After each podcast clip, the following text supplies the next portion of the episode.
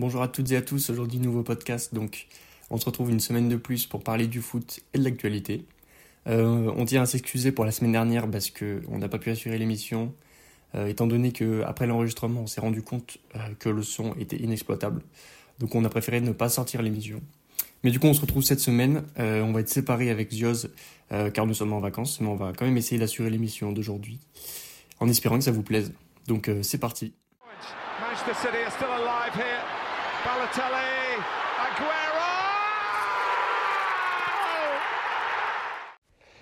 Salut à tous, du coup euh, épisode un peu spécial comme vous l'auriez vu puisque euh, nous sommes séparés avec Lonzer pour cette semaine. Donc on va continuer l'actu ici, on va parler surtout des matchs euh, hors coupe, donc hors Ligue des Champions et, et coupe anglaise. donc on va parler vraiment des 5 grands championnats surtout. Puis on enchaînera par la pépite du Zioz comme vous connaissez bien la rubrique. Du coup, euh, qu'est-ce qu'on peut dire sur les 5 grands championnats cette semaine? Alors, on a eu une victoire de Leverkusen et du Bayern dans la difficulté tous les deux. Donc, euh, deux victoires dans le temps additionnel. Le Bayern qui a d'autant plus ouvert que Leverkusen, euh, avec ce but, ce but qui arrive très très tardivement et qui les sauve. Même si en effet, on pourrait peut-être déjà dire que le championnat est peut-être plié en Bundesliga avec les 7 points d'avance du Bayern Leverkusen. Mais en tout cas, ça tient. Le Bayern veut euh, se remettre dans le droit chemin déjà avec leur mauvaise passe récente, mais surtout euh, continuer de, mettre un semblant de pression, on ne sait jamais. Donc euh, voilà, deux matchs dans la difficulté, mais les deux leaders qui confirment. Ensuite, il faut vraiment parler d'Arsenal, ce qu'ils font, c'est assez affolant depuis le début de l'année 2024. Donc Lonzier vous a parlé de, la défaite surprenante qu'il y a eu à Porto, au stade du Dragon d'Arsenal face à Porto. Donc un match hyper fermé, voilà, il vous l'a expliqué mieux que moi, mais euh, Arsenal en première ligue, pour le coup, il n'y a pas d'hésitation, il n'y a rien. C'est euh, du, du 100% tout simplement. Donc on est sur du, euh, du 6 victoires en 6 matchs pour Arsenal en 2024 en première ligue. Mais surtout des victoires avec la manière. Donc ce week-end, on a eu un 4-1 face à Newcastle. Un très gros match, vraiment abouti d'Arsenal. Mais comme on le voit depuis plusieurs semaines, grosse pression. Les joueurs, ils sont morts de faim.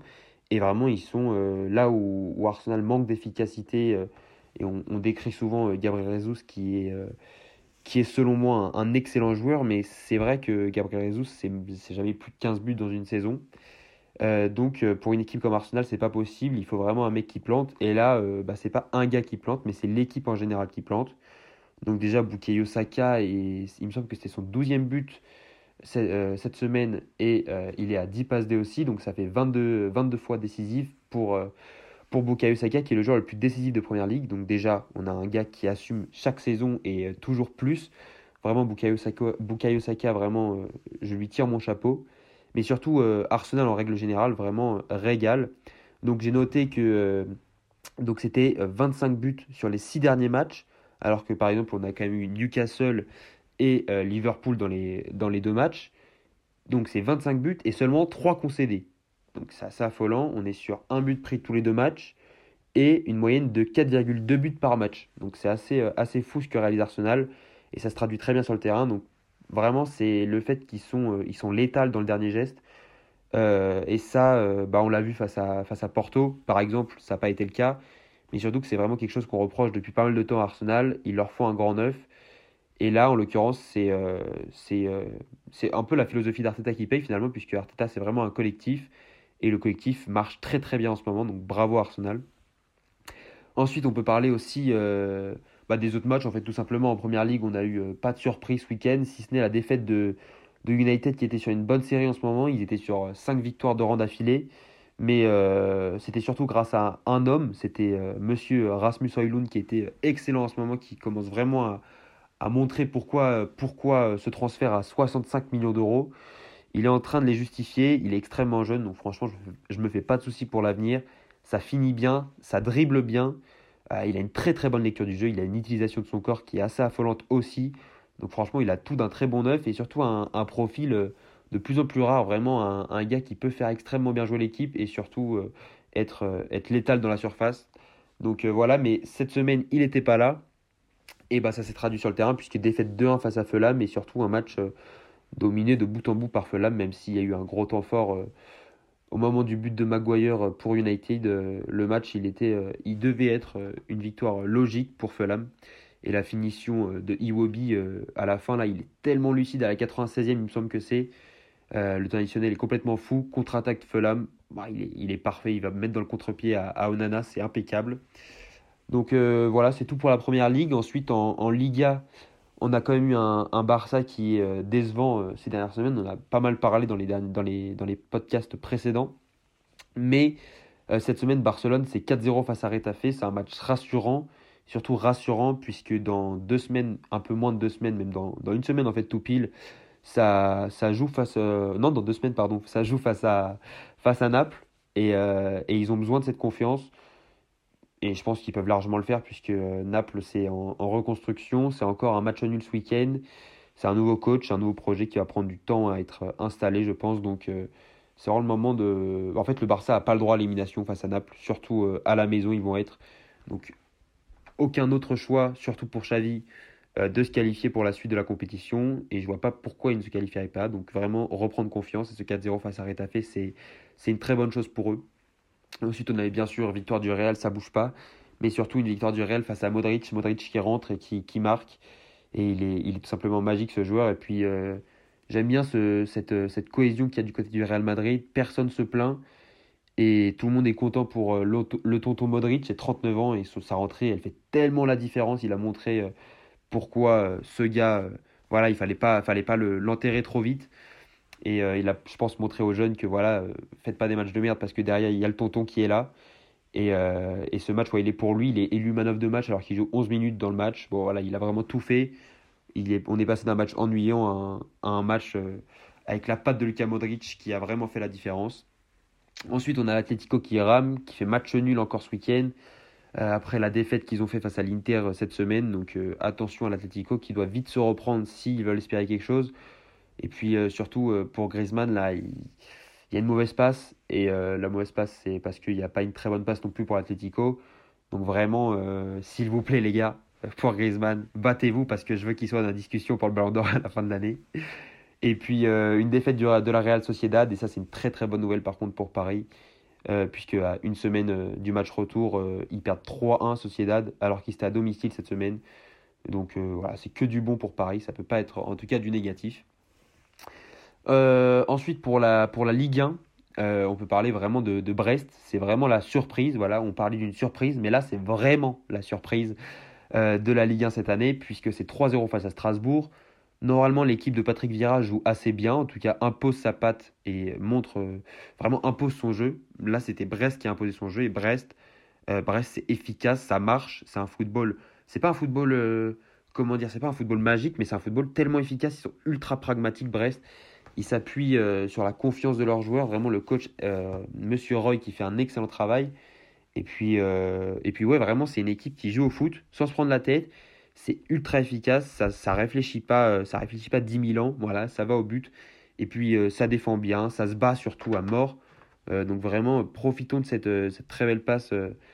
surtout pour les, les, supporters brestois, profitez de, de cette très belle passe de l'équipe qui, je vois pas pourquoi elle s'arrêterait. Voilà, ce 3-0 face à Strasbourg euh, continue de confirmer. Donc euh, voilà, euh, attention à, Brest qui peut aller chercher avec des champions en fin de saison, ça serait, assez dingue. Et puis, autre, autre match important à regarder ce week-end, c'était le match de Marseille face à Montpellier. Donc on a vu Marseille s'imposer face, au Shakhtar cette semaine en Europa League. une victoire qui a fait vraiment vraiment beaucoup de bien et puis surtout pour le nouveau mandat de Gasset ça pouvait pas être mieux ça a redonné un petit peu confiance, même si on a senti quand même pas mal d'hostilité du côté des supporters marseillais, mais on a senti que déjà il y avait un peu plus de confiance accordée à l'équipe, un peu plus de. de bah déjà, il y avait vraiment un, vrai, un réel soutien euh, des supporters, surtout après euh, ce troisième but d'Aubameyang face au Shakhtar ce, ce mercredi, ce jeudi, pardon, et, euh, et là, bah, 4-1 ce week-end, on ne pouvait pas rêver mieux pour la continuité. Alors, les deux buts quand même pris cette semaine par l'OM, c'est des erreurs bêtes, euh, la faute de Klaus face au Shakhtar, euh, elle est clairement évitable. Et puis là, euh, cette relance de la tête face à Montpellier, c'est cauchemardesque. Donc ouais, ça c'est des erreurs que l'OM doit, doit corriger. Mais bon, si l'OM ne prend pas ce genre de but et si l'OM ne se fait pas corriger dans le début du match, apparemment ça ne joue pas bien derrière. Donc ils ont besoin de ça peut-être pour, pour se motiver. Mais vraiment, bravo à l'OM qui peut-être se relance. En tout cas, ce que j'ai aimé, c'est que c'était un jeu beaucoup plus direct. les attaquants, ils avaient beaucoup plus de liberté. Leur placement, il était vraiment euh, pas aléatoire, mais vraiment. Euh, ils avaient le droit de faire des appels partout sur le terrain. Ils, couvraient n'importe où. Franchement, les attaquants, ils m'ont choqué ce match-là. Ndia, il a été excellent. Ça fait vraiment plaisir. Sar dans ce rôle de, piston droit euh, slash ailier droit parce que Mbemba est tellement monté qu'on se demandait qui était, quelle était la compo de l'équipe. Mais vraiment, et Aubameyang, Aubameyang, il a été très très bon et il confirme là. franchement, il a fait un très bon match face au Shakhtar il confirme face à Montpellier. Il faut qu'il se remette dans sa forme parce que voilà, cette saison, c'est 18 buts. Autant qu'Alexis Sanchez. Après, c'est pas bien sûr le même profil de joueur. Euh, j'insiste là-dessus. Et surtout l'année dernière, c'était vraiment un collectif. Là, ça repose beaucoup sur Aubameyang, mais vraiment taille pas trop Aubameyang. 18 buts cette saison avec l'OM, donc bravo à lui et bravo à l'OM de, ce week-end. Et en espérant que ça continue, vraiment Gassé euh, insiste et euh, a, l'air d'être assez intransigeant, mais vraiment c'est la confiance pour lui. Et puis c'est vrai qu'avec un effectif comme ça, pas le droit de, de continuer dans cette mauvaise passe. Donc bravo à l'OM de Gassé. Et enfin, en, en, Serie A, on a la Juventus et l'Inter qui continuent de s'envoler. En tout cas, euh, l'Inter définitivement, puisque c'est 9 points d'avance avec un match de retard sur la Juventus. Ça pourrait être 12 à l'issue de ce match. Donc ça serait, ça serait, je pense, complètement plié, même si ça le semble déjà l'être, parce que l'Inter est, assez excellent. Et je voulais parler de Pavard. Euh, Pavard, vraiment, c'est euh, top tier en ce moment. Il est, il, est, il est assez affolant, ce gars. Il est en train de nous montrer pourquoi il voulait absolument être en position de défenseur central. Je crois qu'il est en train de le prouver très bien, mais surtout, il est central. Il défend très bien, mais il attaque tellement bien. Il, il a un positionnement dans, dans l'espèce de demi-espace euh, droit de l'attaque de l'Inter. C'est assez incroyable. Il est positionné entre Dumfries et, et les attaquants. Donc extrêmement haut quand il s'agit d'attaquer. Mais, euh, mais vraiment, c'est un, défenseur central sur le papier et surtout, euh, on le ressent quand ça défend. C'est vraiment lui le défenseur central. Donc bravo à lui. Et euh, voilà, et puis la Juventus qui prend 4 points d'avance suite au match nul face à, face à Milan, de Milan ce week-end. pardon. Et, et puis voilà, donc pas de, pas de soucis, pas de surprise en Serie A, même si en effet, Milan, on les, veut, on les veut plus haut parce qu'on veut un, réel duel entre les, deux Milan. Mais voilà, donc bravo à, bravo à tout le monde pour, pour ce week-end de football euh, assez, assez sympathique, on va pas se cacher. Avant de commencer, on peut faire un court résumé euh, des résultats de Ligue des Champions euh, de cette première journée des huitièmes de finale. Donc Manchester City s'est imposé sans trop de surprise à Copenhague. Le Real Madrid s'est imposé dans la polémique face à l'équipe allemande de Leipzig. Le PSG a réussi à s'imposer dans la difficulté 2-0 face à, la Real Sociedad.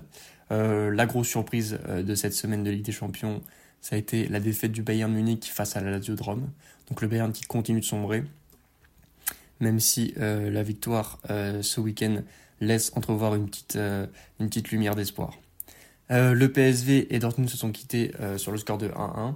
L'Inter Milan a réussi à se défaire de l'Atlético de Madrid 1-0. L'autre surprise de cette semaine de Ligue des Champions, ça a été la défaite d'Arsenal 1-0 contre Porto. Et enfin, euh, euh, le, Napoli et Barcelone se sont quittés sur un score de parité 1-1. Donc on voit bien que ces résultats euh, montrent que les matchs retour vont être très très très importants. Et aucun match n'est fait, hein, j'ai envie de dire. Il n'y a que des victoires à 1 ou à 2 buts d'écart. Donc vraiment, ces matchs retour vont être vraiment excitants. Euh, donc euh, pour ce qui est de cette semaine, personnellement j'ai regardé le match euh, de Chelsea face à Liverpool, donc la finale de Carabao Cup, pardon, la même finale que les qu'il y a deux ans, donc avec cette victoire de Liverpool au penalty. donc ça a été un match très équilibré où il y a eu beaucoup d'occasions, c'était un match très plaisant à voir, même s'il n'y a pas eu beaucoup de buts. Vraiment ça allait dans tous les sens. Liverpool qui attaquait, ensuite c'était Chelsea pas beaucoup de phases de possession, donc on a eu le temps euh, bah, vraiment d'apprécier le match. On n'a pas eu le temps de s'ennuyer en tout cas. Et du coup, euh, oui, beaucoup d'occasions, mais quand même euh, une victoire 1-0 de Liverpool. Donc il n'y a pas eu tant de buts que ça. Et ça, c'est notamment grâce aux défenses des deux équipes. on commence avec Chelsea, avec Dissassi notamment, qui a fait un super match, franchement. Le joueur français continue de progresser, je trouve. Je ne m'attendais pas à le voir à ce niveau-là en première ligue. Quand j'ai entendu son transfert à Chelsea, je me disais oui, c'est Chelsea qui achète plein de joueurs, il va pas forcément réussir à s'imposer, mais franchement, c'est un des mecs qui m'a beaucoup impressionné ce week-end. Colwill un peu moins, mais bon, euh, il a fait quand même un match euh, très propre. quelques erreurs, notamment des fautes bêtes, je trouve. Mais bon, euh, quand tu es à côté de toi, Dissassi qui fait un match excellent à côté, c'est plus facile forcément. Du côté Liverpool aussi, c'était impressionnant. La, la, charnière Konaté-Van Dijk, c'est toujours aussi, aussi imposant, aussi dominant. Konaté vraiment la plupart du temps, les joueurs de Liverpool jouaient les duels, donc on connaît Liverpool le jeu très offensif, les latéraux qui montent beaucoup, et souvent on laisse un peu les deux derrière esselés, donc en 1 contre 1. Mais quand on a ces deux mecs derrière, franchement, il n'y a, a, pas de quoi douter. Konaté, les 1 contre 1, c'était impériaux. Il y a une ou deux fois où Jackson a réussi à prendre le devant, mais Konaté a réussi à le rattraper, donc même pas besoin de la couverture de Van Dyke. Ouais, non, vraiment impressionnant le joueur français, et, mais aussi Van Dyke, hein, beaucoup critiqué euh, ces dernières saisons pour euh, son manque euh, de, de, rigueur et de d'intensité, j'ai envie de dire. Mais ce soir, enfin, ce week-end, il a montré que c'était le patron, que c'était un des meilleurs défenseurs du monde, encore une fois. Et c'est même lui qui vient libérer euh, les joueurs de Liverpool euh, en, toute fin de match, en toute fin de prolongation. Euh, mais s'il n'y a pas eu beaucoup de buts aussi, c'est aussi grâce aux gardiens qui ont fait des matchs énormes. faut souligner. Oui, donc Petrovic du côté de Chelsea qui a sorti parade sur parade. J'ai en tête une action sur la tête de Elliott. Vraiment, il arrête la balle sur la ligne. Euh, mais aussi euh, du niveau de, euh, du côté de Liverpool qui lui aussi a fait un match énorme. Donc c'est pas des gardiens qui jouent beaucoup cette année et les années précédentes, mais ils montrent petit à petit que, que c'est des, des, gardiens qui, qui peuvent vraiment tenir la baraque et sur lesquels on peut compter quoi. Et vraiment, j'ai les stats sous les yeux là. Liverpool, c'est 11 tirs cadrés et Chelsea, c'est 9 tirs cadrés. Donc, bien que les défenseurs aient fait des gros matchs, ont fait beaucoup de récupérations, ont bien réussi à gérer certaines fois euh, les attaques euh, des deux équipes. Euh, on voit qu'il y a eu beaucoup d'occasions, comme je l'ai dit, et vraiment, on s'y recadré d'un côté, neuf de l'autre, et qu'un seul but dans le match. C'est vraiment incroyable, je trouve. Donc vraiment, faut féliciter le, les matchs des deux gardiens. Donc le match s'est un peu éternisé avec cette prolongation à la fin du temps réglementaire. On s'attendait peut-être à voir la, même fin de match qu'il y a deux ans, donc la victoire de Liverpool sur penalty. Mais comme je l'ai dit, à la 117e, on a Van Dijk qui vient mettre une tête surpuissante, euh, imparable pour le gardien, euh, vraiment ras du poteau. Euh, une tête qui vient quelques minutes après sa première tête qui a été annulée, notamment à cause du hors-jeu de Endo. Donc pour ceux qui n'ont pas vu l'occasion, Endo était hors-jeu, mais il fait action de jeu parce qu'il fait un bloc sur Colwill qui était au marquage sur Van Dijk. Et donc euh, le but a été annulé. Donc le match aurait pu se terminer beaucoup plus tôt. Mais bon, on va pas se plaindre parce qu'on a vraiment eu un match exceptionnel.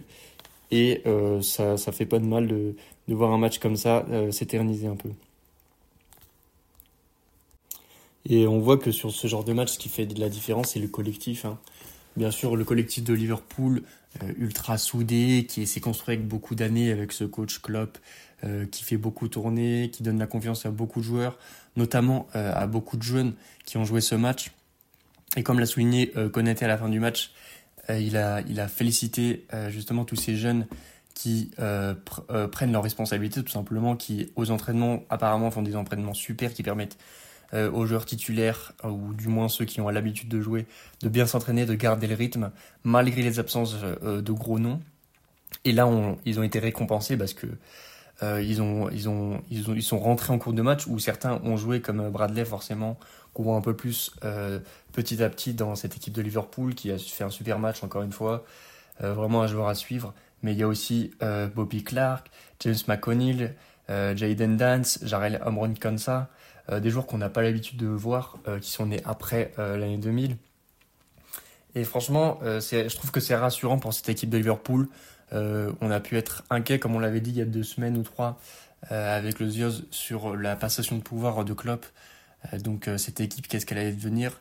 Mais on sent vraiment que le coach allemand prépare prépare l'après, son passage justement, avec le faire jouer ces jeunes petit à petit, leur donner confiance, leur montrer c'est quoi le niveau professionnel, et aussi bah, renforcer cette identité Liverpool, faire jouer des joueurs du club qui ont été formés ici, ça peut que être bénéfique pour le club, je trouve. Donc vraiment, euh, félicitations à ces petits jeunes et à Klopp. Euh, mais du coup, du côté de Chelsea, c'est tout l'inverse en fait.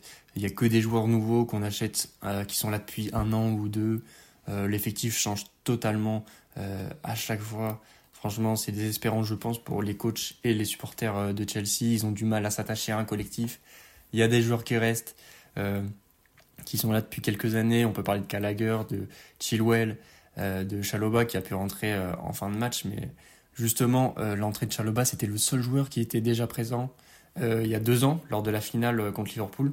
Donc ça montre vraiment que cette équipe de Chelsea, elle est vraiment en constante mouvance et n'arrive pas vraiment à créer euh, ce collectif, cette base euh, sur laquelle euh, justement le club peut se, se poser pour après, pourquoi pas aller chercher des titres.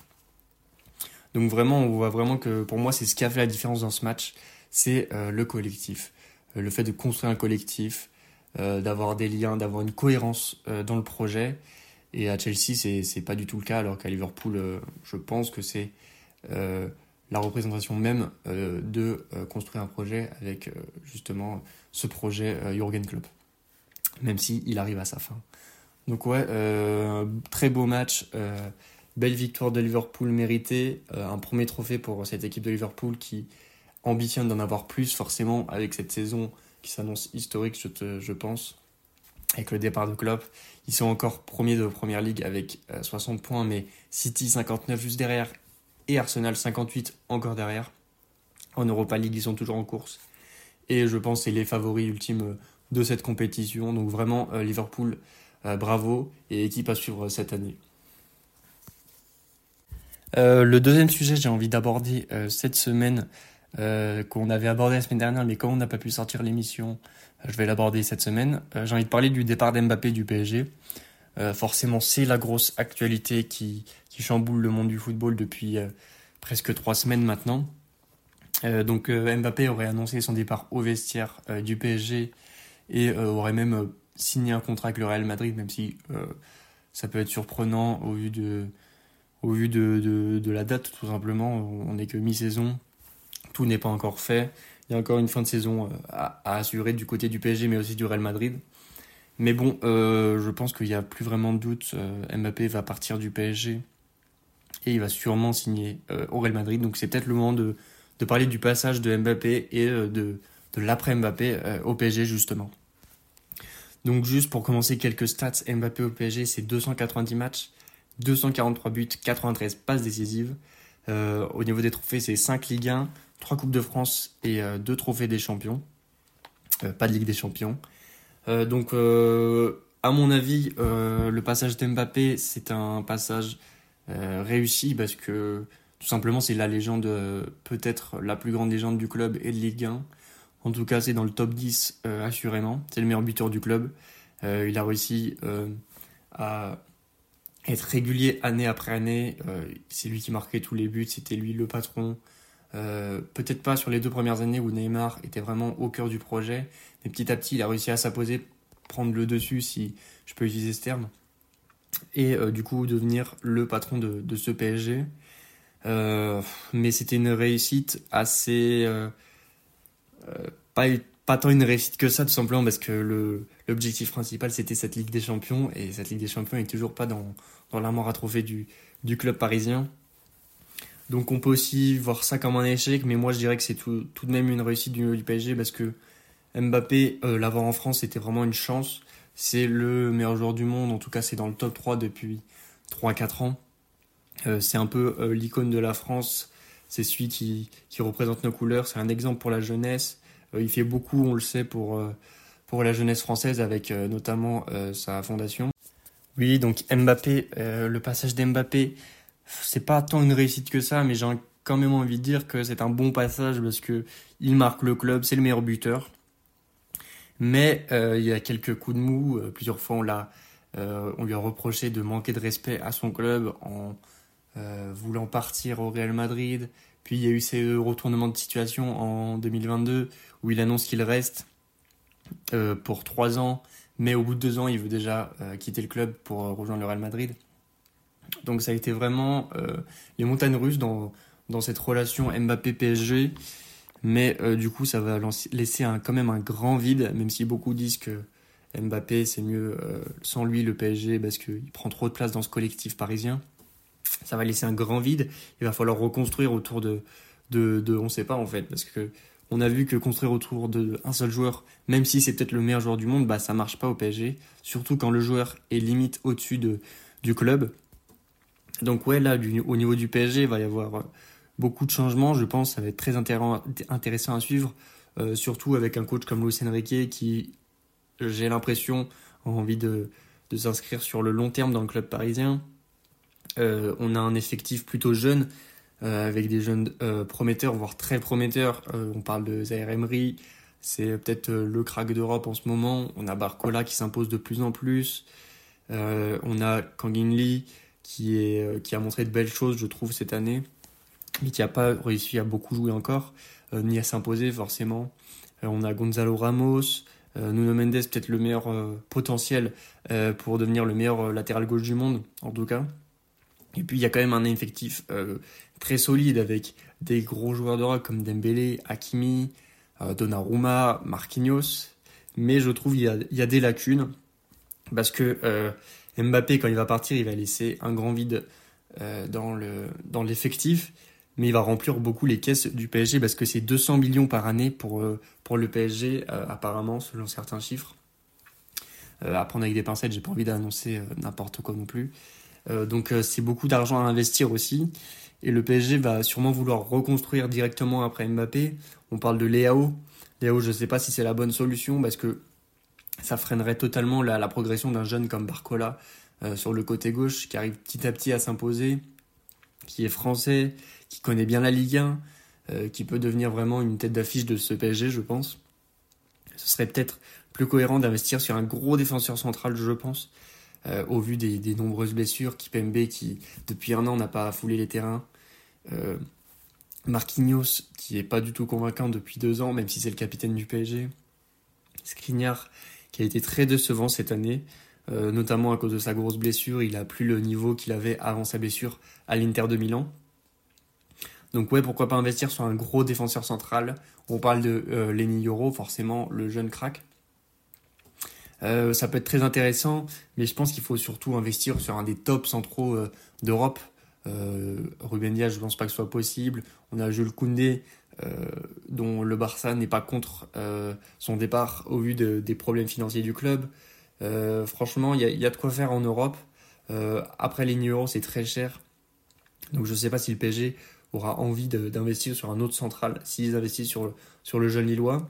Il y aura peut-être aussi un trou au milieu de terrain où au début de saison, Ugarte avait convaincu, mais petit à petit, euh, son rendement euh, s'est abaissé, on l'a vu beaucoup moins euh, en jambes, forcément, toute l'énergie qu'il dépense pendant un match, ça joue.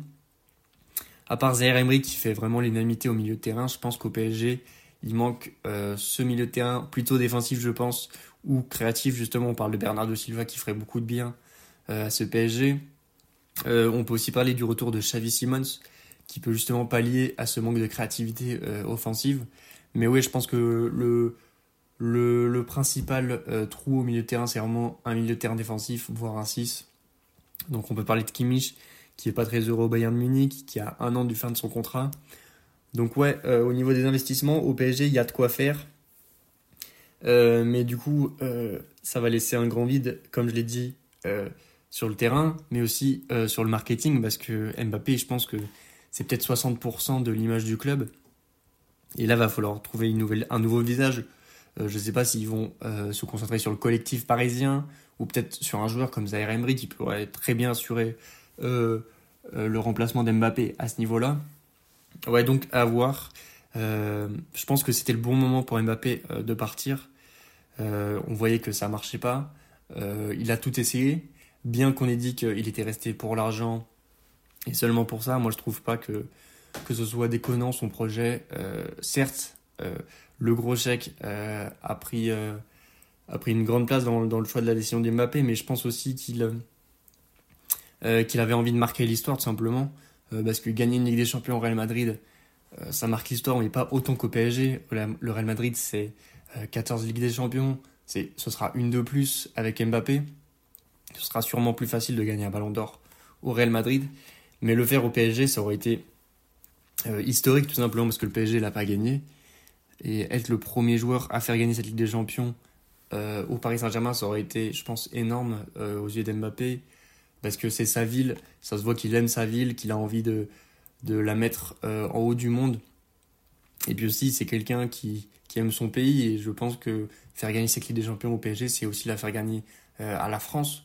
Donc Mbappé avait beaucoup d'ambition et on le sait que c'est un joueur ambitieux. Donc non, moi je je lui reproche pas du tout d'être resté autant de temps euh, au PSG, mais c'est quand même le bon moment euh, pour partir parce que on a vu que ça n'a pas marché, ils ont peut-être tout essayé.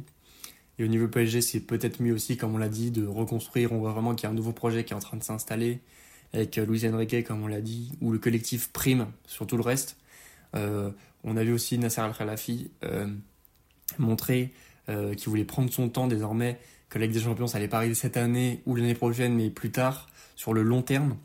Donc ouais, vraiment, euh, on sent que le PSG a envie de, de commencer un projet sur le long terme, mieux construit, plus cohérent, et avec moins de folie tout simplement. Et je pense que le départ d'Mbappé, euh, c'est la première brique euh, posée dans cette nouvelle fondation du, PSG, du PSG. Pardon. Et du coup, bien sûr, après l'actu, c'est quoi? C'est l'heure de la, de la pépite du Zioz. Elle est là. Et aujourd'hui, on va parler, on va parler football, un vrai bon petit joueur. Du coup, aujourd'hui, on va parler de Pau Koubarsi. Pau Koubarsi, c'est qui? Euh, Peut-être que vous en avez déjà entendu parler parce que vraiment, on est sur la naissance d'un phénomène. Mais donc, Pau Koubarsi, c'est un joueur de 17 ans. C'est un 2007. Je ne sais pas si vous vous rendez bien compte, mais un 2007, moi vraiment, ça me, choque. Euh, il est droitier et il est défenseur central et espagnol. Il joue au Barça. Euh, voilà, donc déjà, ça a tout d'un crack sur le papier. Franchement, on va pas se cacher. Je vous ai décrit que des. Juste là, sa fiche d'identité, ce gars pue le crack. Il, peut, il peut que être un crack. Donc on va, on va plutôt s'intéresser à vraiment ce qui, ce qui vaut sur le terrain et ce qui, ce qui donne. Euh, donc cette saison, Pau Barsi, c'est 9 euh, matchs joués pour 567 minutes avec le Barça. C'est 7 matchs joués en Liga. Mais ce qui est vraiment intéressant, c'est qu'il a joué sur les 9 derniers matchs du Barça, sauf bien sûr face à Naples. Il a raison, Xavi, de le préserver pour ce genre de match. Mais il s'est installé aux côtés de Aroro depuis 9 matchs en Liga. Alors, c'était surtout des rentrées au début, mais là, sur les 5 derniers matchs, on est sur 5 titularisations pour Paoko Barsi. Il n'y a qu'une fois où il se fait sortir à la 82e, sinon c'est 4 fois 90 minutes. Donc franchement, euh, bravo à lui. Il est en train de s'imposer entre Koundé et Aroro. Ça, a tout, euh, bah, ça va redevenir peut-être le Barça avec Christensen, qui défendait extrêmement bien. En tout cas, on est reparti sur ce, sur ce système avec euh, Koundé euh, défenseur droit et Koundé qui est indéboulonnable. Franchement, il fait une saison exceptionnelle, lui, pour le coup, même si, euh, même si le Barça n'est pas très bon, lui, vraiment, il assume. Et, là, attention, voilà, peut-être redonner confiance à Aroro et, et surtout faire bah, bonifier un peu ce système du Barça où à chaque fois qu'un jeune sort, bah, tout le monde se met à niveau puisque le jeune, il a la dalle et le jeune, il joue bien. Euh, donc vraiment, ça c'est une vraie satisfaction pour le Barça quand même cette saison, puisqu'ils ressortent des cracks. Euh, là, on était sur un crack par saison, bon, bah, ça trompe pas. On a eu Gavi, on a eu Baldé, on a eu Yamal cette saison, et je pense que la saison prochaine, c'est pour Koubarsi. Mais euh, voilà, il arrive tôt dans cette saison, exprès, je pense, pour complètement exploser la, saison prochaine. donc c'est le même âge qu'un certain Lamine Yamal, donc pour vous dire à quel point c'est jeune. Euh, alors il est né en janvier lui, donc c'est un petit peu plus vieux de quelques mois que Lamine Yamal, mais voilà, c'est vraiment un gars qui a de l'avenir. Donc bien sûr, on ne connaît pas encore grand-chose, faut pas tirer des conclusions de ce que je vais vous dire sur ses qualités, mais je trouve qu'on voit quand même déjà certaines choses et euh, ça trompe pas, ça vraiment il crève l'écran ce jeune, c'est vraiment un très très bon gars qui sont allés chercher, que sont allés chercher le, le Barça dans leur centre de formation. Donc vraiment on est sur un défenseur qui est élégant, on sent qu'il a été euh, marqué par l'époque de la Masia et surtout qu'il a grandi euh, dans, euh, dans cette Masia, dans ce système de jeu barcelonais euh, qui veut ressortir propre, qui veut avoir la balle. Et ce gars, bah, justement, c'est un excellent passeur. Il fait progresser très bien le jeu. Il est déjà dans les top tiers en Europe de défenseurs centrales qui font progresser le jeu. Alors bien sûr, il n'a pas été, il pas été non plus titulaire depuis le début de la saison, donc forcément les stats sont un peu faussés. Mais ça ça montre déjà que le gars, il a une certaine expérience en tout cas qui, qui, euh, qui sait faire quoi à la relance, il sait faire pour casser les lignes, donc il sait faire à la relance, mais surtout pour créer les occasions, il le fait très très bien. Il sert très bien les milieux de terrain, vraiment il casse des lignes, il a vraiment cette volonté. Et euh, alors ça, certains vont le voir comme une qualité, certains d'autres, mais il casse ses lignes, tout ça, il fait des passes risquées, mais il est assez frileux dans le sens où il dribble pas, il garde très peu le ballon.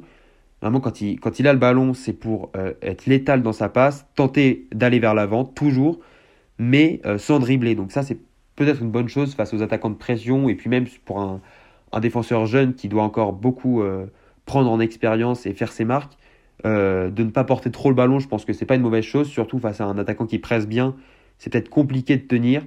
Donc voilà, moi je trouve que c'est pas forcément un défaut et surtout je pense que ça va, ça va, il va, il va être plus, plus il prendra de l'assurance, plus il va tenter le drip pour casser une ligne, puis la passe pour casser l'autre. Euh, je vois très bien un gars qui, crée les occasions à lui tout seul en partant de l'arrière. Donc ça, c'est vraiment un profil euh, que tous les clubs rêveraient d'avoir et, surtout à cet âge-là. Donc c'est franchement très cool.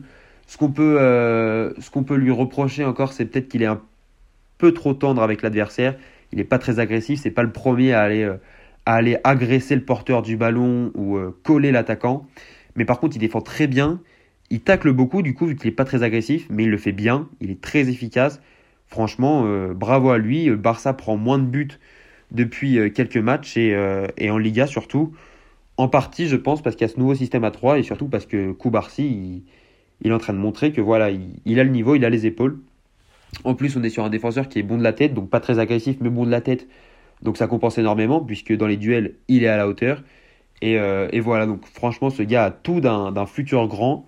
Son agressivité, je pense que ça peut vraiment être un mec bah, c'est vraiment un, truc qui va progresser et surtout sa, confiance. Il va plus porter le ballon pour ensuite envoyer ses, euh, passes, euh, ses passes progressives, comme, on les appelle, euh, dans le cœur du jeu et puis même pour les ailiers. Donc franchement, ouais, un, profil très intéressant. Je vous conseille d'aller voir. Et, voilà, Pauku Barsi, profil à, retenir. Et, et, on espère que du bon pour lui dans le futur, puisque bien sûr, c'est que 17 ans. Donc forcément tôt pour en parler, mais je voulais vraiment vous le faire découvrir maintenant. Comme ça, vous pourrez dire, ah, je le connaissais, j'étais là. Voilà, en tout cas, les mecs, c'est tout pour cet épisode. Euh, on vous fait des gros bisous avec Lonzier et puis euh, ciao, à la prochaine. Très bien. Et maintenant, c'est l'heure de faire un retour dans le temps avec le flashback.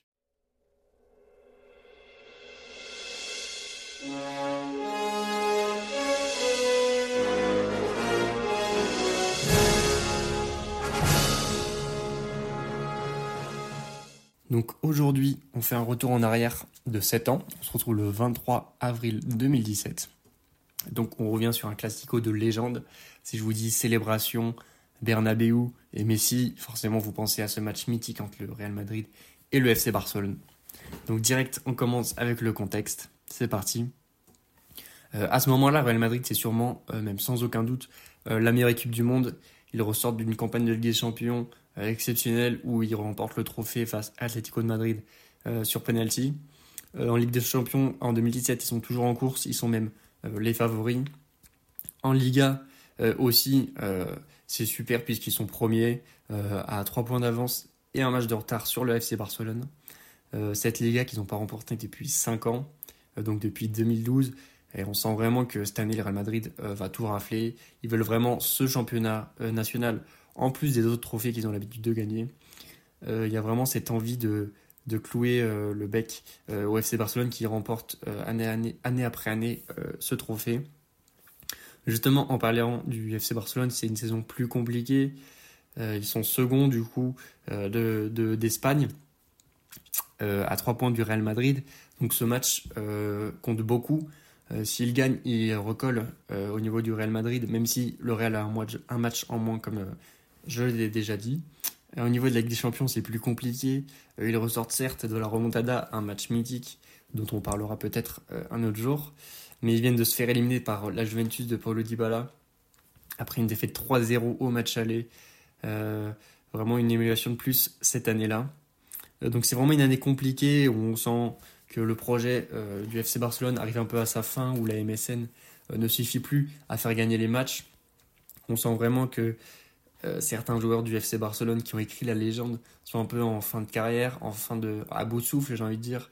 Euh, on voit Iniesta qui prendra sa carrière un an plus tard, Piqué qui fera une très bonne saison euh, l'année d'après, mais qu'on sent cette année est beaucoup moins impérial, j'ai envie de dire, que les années précédentes. Donc vraiment, on retrouve un FC Barcelone souffrant, mais ce classico peut redonner un peu de, ferveur à, cette équipe et aux supporters aussi. Eux très déçus de cette élimination en Ligue des Champions après euh, le légendaire euh, match contre le PSG au Camp Nou. Donc ouais, c'est vraiment un match très important parce qu'il y a de l'enjeu, mais aussi parce que c'est un classico. Et comme tous les classicos, Un classico, ça se joue pas, ça se gagne. Donc c'est parti. On est dans un Bernabeu en feu. Euh, il y a des joueurs de légende sur le terrain. On envoie les compos. Donc au niveau du Real Madrid, euh, c'est l'équipe type, j'ai envie de dire, ou presque. Au cage, on a Navas. À gauche, Marcelo. À droite, Carvajal. Euh, en centrale, on a Ramos Nacho. Nacho qui joue ce soir parce que Varane et Pepe sont absents sur blessure. Au milieu de terrain, on a le, triangle des Bermudes. On a Casemiro, Modric, Tony Kroos. En attaque, on a la BBC au complet, avec Bale à droite, Benzema en pointe, et euh, le, Cristiano Ronaldo, le ballon d'or en titre. Euh, au niveau du FC Barcelone, on a euh, l'équipe type aussi, ou presque. tout comme le Real Madrid, il y a un gros absent dans l'équipe barcelonaise. Au cage, on a Ter Stegen. À droite, on a Roberto. en charnière centrale, on a Piqué accompagné d'Umtiti. À gauche, Jordi Alba. au milieu de terrain, Busquets, Rakitic, Iniesta. Et en attaque, on a la euh, MSA, donc euh, c'est la MSN mais sans Neymar. On a Messi, Suarez et Alcacer. Euh, Neymar étant disponible pour ce match. Donc il y a tout pour voir un match de légende, de l'enjeu, un classico, des joueurs de légende. Donc c'est parti. Et dès le début, le Real attaque très fort. ils obtiennent presque un penalty avec une faute, je pense, d'Umtiti sur CR7, mais euh, l'arbitre trouve ça un peu léger pour siffler penalty. Donc on, voit vraiment que le Real euh, met beaucoup d'intensité, ils ont vraiment envie de gagner ce match, ils sont chez eux. Euh, mais le Barça se réveille, et notamment grâce à un joueur, à Lionel Messi. à la 19e minute, Messi, on le voit au sol en sang. juste avant, il s'était pris un coup de coude de Marcelo. Donc dans ce match, il va vraiment se faire malmener par les Madrilènes. vraiment, tous les Madrilènes vont lui tomber dessus, faute sur faute. Mais il va pas lâcher. Et celui qui va faire beaucoup de fautes sur lui, c'est Casemiro. Casemiro qui fera un super match et qui viendra marquer euh, le premier but du match, donc à la 27e, après un poteau de Ramos euh, sur coup de pied arrêté. Mais Messi, comme je l'ai dit, ce soir il est en feu, il a décidé que ça se passerait pas comme ça. Et euh, malgré les coups, il fait tout ce qu'il veut. Et à la 32e minute, il libère le FC Barcelone et égalise grâce à un but magnifique, vraiment. une 2 il mystifie Carvaral et il met euh, Navas dans le vent avec un but en petit filet. Franchement, personne n'avait vu venir. Euh, ça va à toute vitesse. Le mec savait déjà ce qu'il allait faire quand il a touché la balle. Euh, il y en a un autre qui est énorme aussi du côté du Barça. c'est le gardien Ter Stegen. parce que le Real, comme je l'ai dit, ils enchaînent les actions. Même si le Barça se défend bien, le Real vraiment, c'est frappe sur frappe. Et Ter Stegen sort un match, un match totalement fou. c'est 12 arrêts. Donc c'est un record qui n'avait pas été battu depuis 2003 au FC Barcelone. Donc vraiment, euh, le match est hyper plaisant à voir. Il y a des, des occasions de tous les, dans tous les sens. Euh, le Barça est beaucoup mieux. Petit à petit, ils arrivent à imposer leur jeu, comme on connaît, jeu de possession de Luis Enrique, euh, vraiment spécifique à ce FC Barcelone. Et à la 66e, c'était le tournant du match. Ronaldo marque une action bah, déjà toute faite, tout simplement. Il envoie un parpaing au-dessus de la cage. Je ne sais pas comment il fait. Et justement, 5 minutes plus tard, c'est Rakitic euh, qui viendra mettre euh, Tony Cruz dans le vent avec une feinte exceptionnelle et un boulet de canon dans la lucarne de Navas. Euh, tout va bien pour la FC Barcelone et ça va un peu mieux, même à la 77e minute avec ce carton rouge de, Ramos, forcément, qui dit classico dit carton rouge et qui dit mieux pour recevoir un carton rouge que Sergio Ramos, étant donné que Pepe est pas sur le terrain.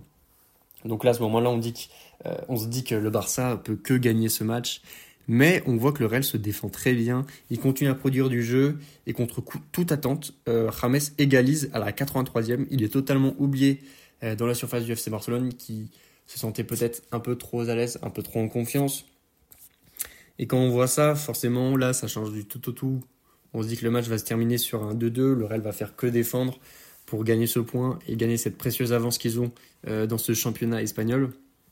Mais comme je l'ai déjà dit, il y en a un qui est différent ce soir. Il y a un mec qui a décidé que c'était son match, qu'il allait choisir comment allait se terminer ce match. Forcément, c'est la Pulga euh, qui vient libérer le FC Barcelone. Après une course exceptionnelle de Sergi Roberto, la deuxième meilleure action de, sa carrière, je pense, qui vient décaler Jordi Alba. Jordi Alba qui fait une passe en retrait pour la Pulga, qui vient mystifier euh, Keylor Navas. Et la suite appartient à l'histoire. Messi qui va voir les supporters madrilènes, enlève son t-shirt, le montre euh, bah, c'est directement écrit dans l'histoire ce moment. Et les, supporters madrilènes qui viennent applaudir euh, l'Argentin. Ouais, donc c'est la toute, action, toute dernière action du match qui vient libérer le FC Barcelone. donc après ce match, au cours de la saison, le FC Barcelone ne remportera pas justement cette Liga. ce sera une saison très moyenne pour les Barcelonais. Mais forcément, on retiendra cette victoire à Bernabeu avec peut-être un autre match aussi. Euh, mais du côté du Real, c'est tout l'inverse. Franchement, c'est l'une des plus grosses saisons du club madrilène, avec le championnat qui est remporté euh, devant le FC Barcelone, donc devant l'Irevote toujours, et aussi cette Ligue des Champions, euh, donc le doublé de Ligue des Champions, back-to-back. non, vraiment, cette équipe du Real était vraiment injouable. personne ne pouvait les battre, sauf un mec. Et vous savez de qui je parle. Donc on arrive à la fin du podcast, mais avant ça, les pronos et les matchs à suivre cette semaine. Euh, donc cette semaine, il y a beaucoup de matchs de coupe, euh, mais malheureusement, je ne vais pas m'attarder dessus, je vais plutôt me concentrer euh, sur les matchs de championnat.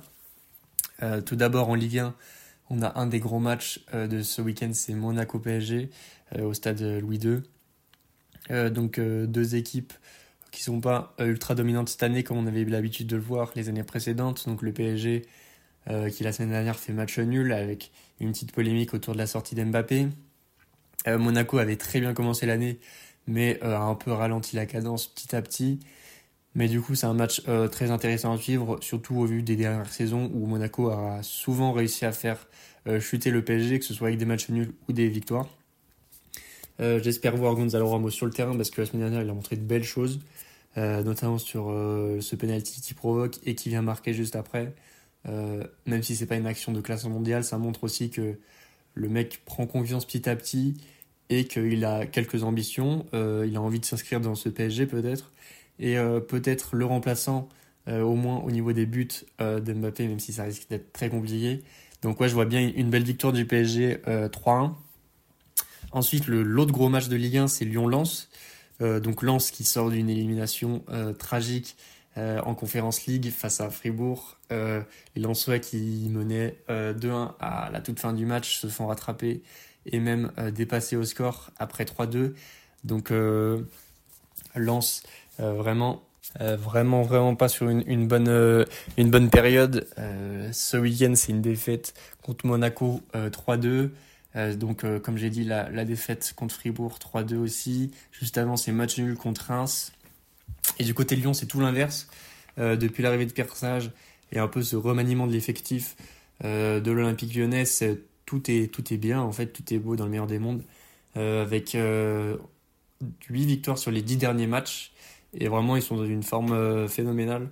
même si tous les matchs ne sont pas gagnés avec la manière, on voit qu'il y a vraiment cette hargne, cette envie de gagner. On voit comme des matchs contre Montpellier où ils se font mener 1-0, ils reviennent à 2-1 sans la manière. Euh, les matchs contre, euh, contre Nice, pardon, où en début de match, ils sont dominants, puis après, ils arrivent à, resserrer les lignes, à revenir derrière, à être solidaires pour euh, aller gagner ce match, justement, ce match très important. Et donc, ouais, c'est en se voyant ces, derniers, ces derniers matchs que je vois bien une victoire de Lyon. de plus, c'est à Lyon. Il y a le match de coupe dans la semaine aussi à Lyon, qui pourra aussi, certes, fatiguer les, les troupes, mais aussi redonner un, élan de, d'espoir ou un, un relan de, motivation pour, pour les Lyonnais et leurs supporters. Donc ouais, je vois bien une victoire 1 euh, ou 2-1, euh, une victoire euh, dans un match assez serré où Lyon remporte encore une fois grâce à leur motivation et à cette identité qu'ils ont, vraiment réussi à, construire cette année. Donc ouais, je vois bien une bonne victoire de, Lyon à Lens, contre Lens. Euh, allons en première ligue maintenant avec le derby mancunien. Euh, donc entre Manchester City et Manchester United. Euh, Manchester United qui justement est pas en, totale confiance en ce moment malgré de bonnes victoires, notamment grâce aux jeunes Maeno, Garnacho ou le, jeune attaquant Jloun qui arrive petit à petit à s'imposer dans ce collectif mancunien. On a vu Manchester United perdre ce week-end 2-1 euh, au tout dernier instant du, du match. Euh, donc on voit vraiment que cette équipe est vraiment pas en confiance ces derniers temps. Tout l'inverse de Manchester City, qui est toujours dans la course au titre, dans cette course à la Ligue des Champions. Euh, l'infirmerie est totalement vidée, contrairement à Manchester United. Donc c'est ce qui me fait penser que qu'on va avoir une victoire de Manchester City. De plus, ils sont chez eux. Donc je vois bien une bonne victoire allez, on va dire 2-0, parce que je pense que Manchester United, ils ont du caractère, ils ont envie de montrer euh, qu'ils sont pas là pour rien, euh, que cette scène, c'est pas facile forcément, mais qu'ils ont vraiment envie de faire plaisir à leurs supporters et envie de gagner ce match euh, parce qu'ils ont de l'orgueil tout simplement, c'est des joueurs pros et c'est des compétiteurs. le dernier match dont j'ai envie de parler, c'est Bilbao FC Barcelone. donc en Liga, ces derniers temps, on a vu que Bilbao pouvait vraiment euh, embêter le, club barcelonais, notamment euh, le dernier match, je crois que c'était en coupe, où Bilbao vient éliminer le Barça avec une victoire 4-2. Euh, le Barça qui est pas en super forme, qui compte beaucoup sur Yamal, je trouve un peu trop. Il y a Lewandowski qui n'est pas toujours au rendez-vous. Donc vraiment un Barça souffrant cette année, qui n'est pas aussi dominant défensivement au moins comme l'année dernière, qu'on a vu que cette semaine en Ligue des Champions, euh, ils ont accroché le match nul contre Naples, euh, même s'il y a eu une petite polémique sur le but euh, d'Ozimen. Mais ouais, on voit que c'est vraiment pas rassurant défensivement et on l'a vu au match, au dernier match contre Bilbao justement. Donc ouais, surtout que c'est à Bilbao. Donc pour le coup, je vois bien une défaite du FC Barcelone 2-1. Je les vois bien mener dans une première partie du match 1-0, mais se faire attraper euh, comme on l'a vu beaucoup cette, euh, saison, euh, avec cette équipe en manque de confiance totale. Ouais, donc je pense que qu'on a fait le tour des matchs à suivre cette semaine. Il y a plein de beaux matchs à regarder. Vous allez vous régaler. Et on espère que, que c'est nous qui vous avons régalé pendant cette émission. Et on peut se dire à la semaine prochaine.